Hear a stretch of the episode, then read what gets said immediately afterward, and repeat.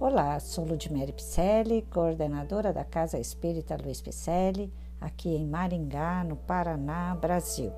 E eu estou fazendo a leitura de mensagens ditadas pelo Espírito Emmanuel, que se encontram no livro Religião dos Espíritos, que foi psicografado por Francisco Cândido Xavier.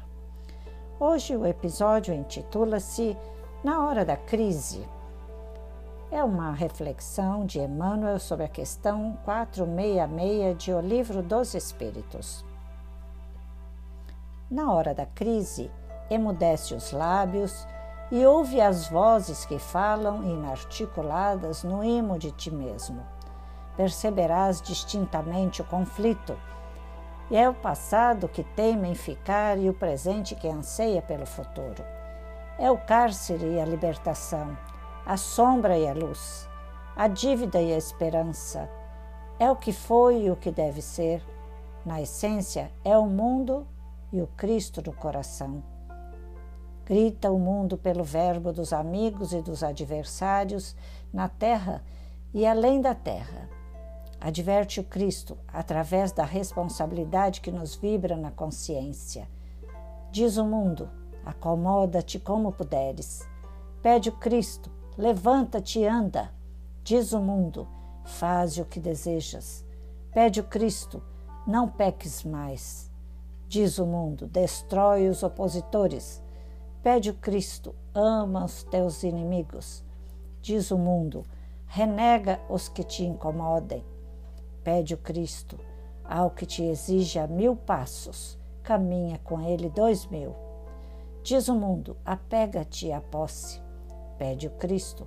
Ao que te rogue a túnica, cede também a capa.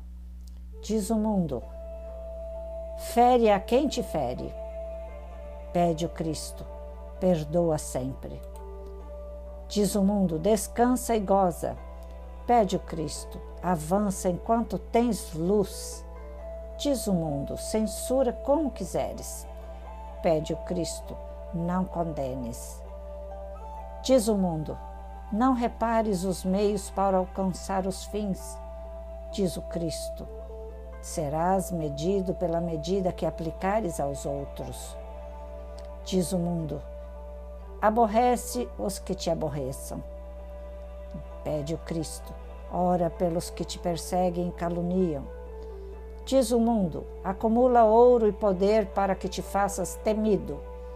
Diz o Cristo: Provavelmente nesta noite pedirão tua alma, e o que amontoaste para quem será? Obsessão é também problema de sintonia. O ouvido que escuta reflete a boca que fala. O olho que algo vê assemelha-se de algum modo à coisa vista. Não precisas assim sofrer longas hesitações nas horas de tempestade. Se realmente procuras caminho justo, ouçamos o Cristo e a palavra dele, por bússola infalível, traçar-nos-á rumo certo. Na hora da crise, já sabemos quem a recorrer, não é mesmo? Não vamos gritar, espernear na hora da crise. Jesus está nos conclamando aos estudos, à reflexão. E Emmanuel, que enfatiza muito bem sobre este livro, o primeiro livro da codificação kardeciana, que é o Livro dos Espíritos, foi considerado este livro um manancial rico para nos ajudar a, a termos melhores comportamentos, a adquirirmos valores morais para colocarmos em nosso caminho.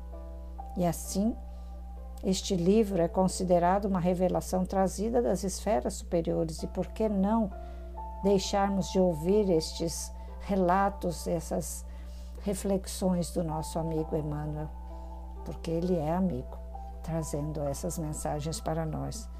Porque nossos podcasts são leituras de livros e mensagens da doutrina espírita que são ditados pelos espíritos de escola e codificadas por Allan Kardec. Bem como também a gente faz leituras aqui, psicografadas por médiums de renome, que são trazidas pela doutrina espírita, que é uma doutrina reveladora, libertadora.